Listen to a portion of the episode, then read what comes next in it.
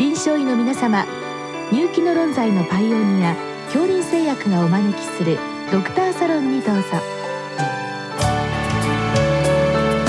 今日はお客様に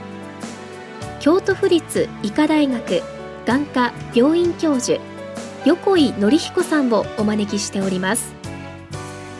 サロンドクターは青い会柏田中病院糖尿病センター長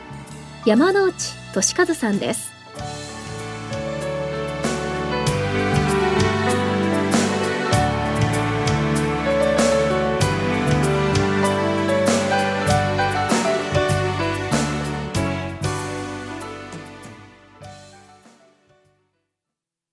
横井先生、よろしくお願いいたします。よろしくお願いします。えー、今日は鹿児島市の先生からのご質問です。アレルギー性結膜炎からの結膜腫の鑑別に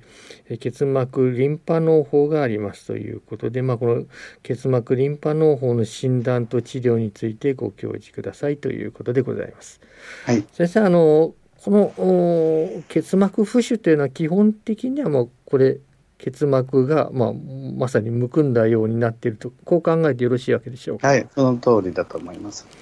でまあ、このご質問にありましたアレルギー性結膜炎からの結膜浮腫これはまあ滲出液が溜まっていると考えてよろしいわけでしょうね、はい、そうですねアレルギー炎症で血管の透過性が上がってそこから漏れ出た液が結膜組織内に溜まっているという状態になります。我々それでもそんなに多く見るような気はしないわけですが眼科的にはこういう眼科的にはよくあります。あよく見られるものなんです特に救急疾患で来る場合が多くて、はあ、結膜が急に黒目が埋まるような形でむくんでるということでお母さんが子供を連れてやってきたりすることはよくあります。それはなかなか大変な感じですね。あそうです。か、あでまあこれに対して鑑別する必要があるとしてのこの結膜リンパ脳胞はい、これあの他にもいくつか言い方があるようなのでそのあたりも含めてご解説願いたいわけですけど、どういったものなのでしょうか、はい、まあ、一番軽症のものはあの局所的にリンパ管が拡張している状態です。結膜のリンパ管拡張症と言います、一箇所があの鞘状に膨れてることもあれば地図上に小さいのがつながってる場合もあります。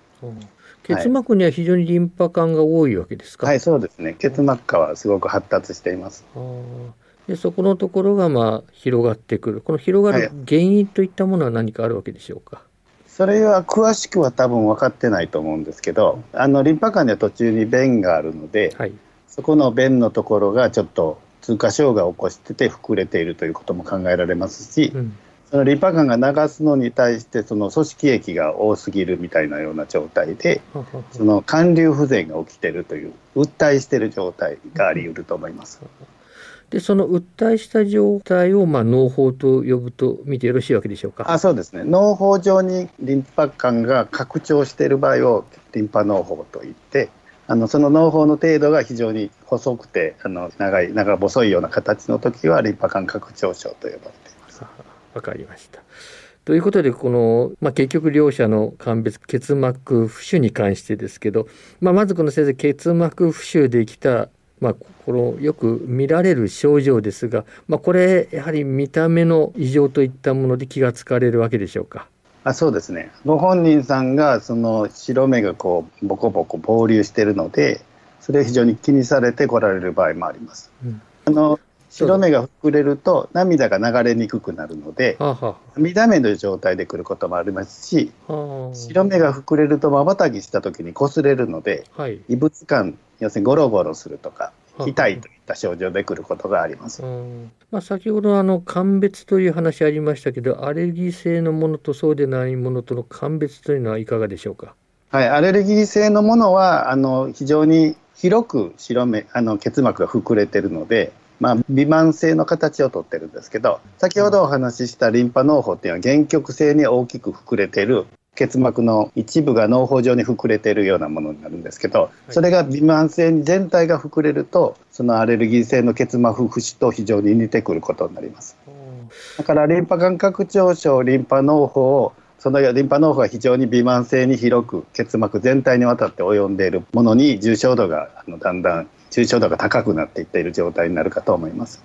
これ先生あのアレルギー性のものですとこれ両側両側に出てくると見てよろしい両方もあると思いますけど片方の方が強くてそっちをすごく気にされてくる場合もよくあると思います。これあの両方来ない理由というのは何かあるわけでしょうか？多分程度差を持って両方になってると思うんですけど片方はそんなに膨れてなくて片方はすごく膨れてるというその左右差のある場合が多いと思います。ああなるほどですね。でこの大きさはまあ様々と考えてよろしいわけです。はい、その通りだと思います。であの例えばあのあちらこちら多発するかというご質問なんですがこれもあるということですか？はい、リンパ管があのネットワーク作って広がっているのでいろんな場所で起こることがあります。あわかりました。まあ、ということで、まあ、症状のあたりは、まあ、特にかゆみといったものがこの鑑別のキーワードと考えてよろしいわけですね。はい、まあ、アレルギーの場合はちょっと充血を伴っていることもあるかと思います。あなるほどですね。まあ、このアレルギーの場合ですとやはりこうどうしてもかゆいと目引っかくような感じいたしますけど、はい、こういったものが悪い影響を与えているということは、ね、やはりあのこするとあの血管から水漏れを起こしやすいと思いますのでそれが浮腫を結果として生むことは多いと思います。まあ、そうするとお子さんなどで来られた場合やはりこう目よく引っかいているかどうかというそうだと思います。はい、わかりました。でこれあの再発するとかですね一人の方が割に頻度が高い頻度でこう出てくるこういったことはいかがなんでしょうか？再発しやすい人はありますね。あのリンパ農法で再発しやすい場合もありますしあのリンパ管拡張症で再発しやすい場合もあります。でというのはあの結膜弛緩症という結膜が緩む病気がありまして、はい、それとそのリンパ管拡張症が非常に関連しているので結膜弛緩症ってもう結膜のあらゆる場所に要するに緩んでる状態で起こっているのでその下のある場所が膨れたり別の場所が膨れたりすることで再発することがあります。なるほどですね。これ先生、あの、予後ですけれども、もし治療なしですけれども、まあ、このアレルギー性は、あ、あの、治療すればいいかもしれませんけど、この結膜リンパ嚢胞の方は、これ、放置した場合の予後はいかがなんでしょうか？あ放置した場合はそのままの場合が多いんですけど自然に治ることもありますうん。あの視力とかそれ以外のものに影響を与えることはまはまずない、ね、まずないわけですね。はい、そうするとまあ一つは本人の、まあ、見た目の問題ということあの慢性の症状ですね。目の不快感そういったものも出てくるわけですね。はい。はいということで、まあ、治療ということになります。まあ、これはあの、はい、えー、結膜リンパ脳胞の方に限ってお話お伺いしたいと思いますけど、はい、この先生のご質問の方でもいくつか治療方法として挙げられておりまして、はい、まあ、それのまあ適用とかタイミングですね。こういったことについて、まあ、お伺いしたいわけですけどまず点眼薬ということですね。これはいかがでしょうか、まずあのステロイドの点眼薬が試みられていることが多いんですけどあのまあ、浮腫と考えて試みられることが多いんですけどそれはまず効かないことが多いです。でまあ点眼薬の選択肢があるかというとそのベストなものはなくて、はい、今ドライの目薬があの代わりに使われていることが多くて、はい、特にあのムコスタ点眼薬っていう点眼薬があるんですけどそれはまばたきした時に擦れるのを減らすので、はい、擦れることがそのリンパ管の拡張に影響を与えることがあり得るのでそれで点眼するとちょっと改善することがあります。でもベストのものはないです。要するにこれをやれば必ず良くなるというものはないと思います。自覚症状を多少和らげるというあそれは大いにあります。あそうですか。はい、あの擦れるのが減るので。まあ、そうしますとあのこのご質問、まあ、そもそもアレルギーとの鑑別なんですけど、まあ、通常あのステロイドの点眼液やると、まあ、アレルギー性のものはほぼ治るからそうです、まあ、そこと治らないものが来た場合にはこれを考えていいというふうにも、その通りだと思います。ね。はい。まあ、点眼液なかなか残念ながら、まあ、あまりいいのがなさそうだということで。次のこの治療のご質問にこのマッサージというのがあるわけですけど、はい、これはいかがなんでしょうか？まあ、他のあの領域ではあのリンパ液がたまる状態はマッサージでリンパのマッサージがあり得ると思うんですけど目に対してマッサージっていうのはまず試みられないと思います。はいまあ、それどっちの方向にマッサージしたら 良くなるとかいうも難しいと思うんです。確かにそうですね。はい、わかりました。点眼麻酔しないとできないと思う。そうですね。はい。ということで、まあ、次は、まあ、あのこれはあの分かりやすい戦死ですね、まあ、これはあるかと思いますが。よく試みられてると思います。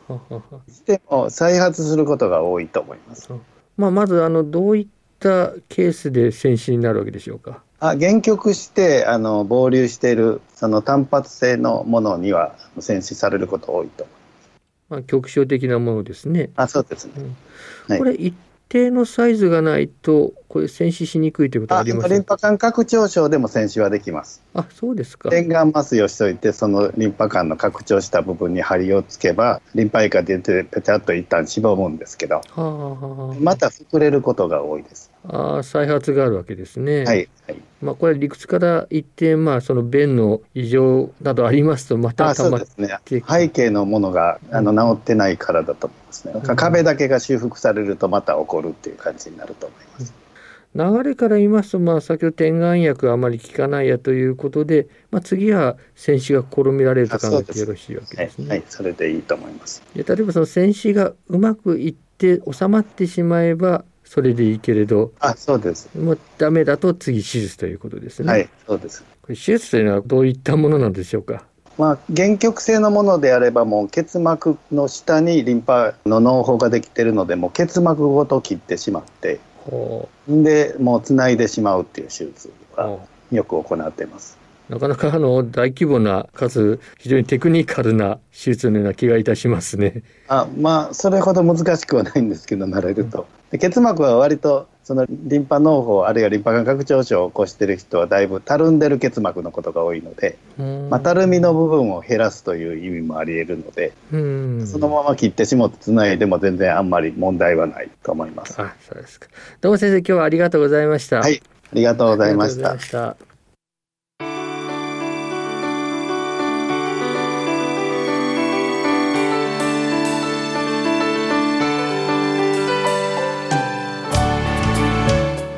お客様は京都府立医科大学眼科病院教授横井紀彦さん。サロンドクターは青い会柏田中病院糖尿病センター長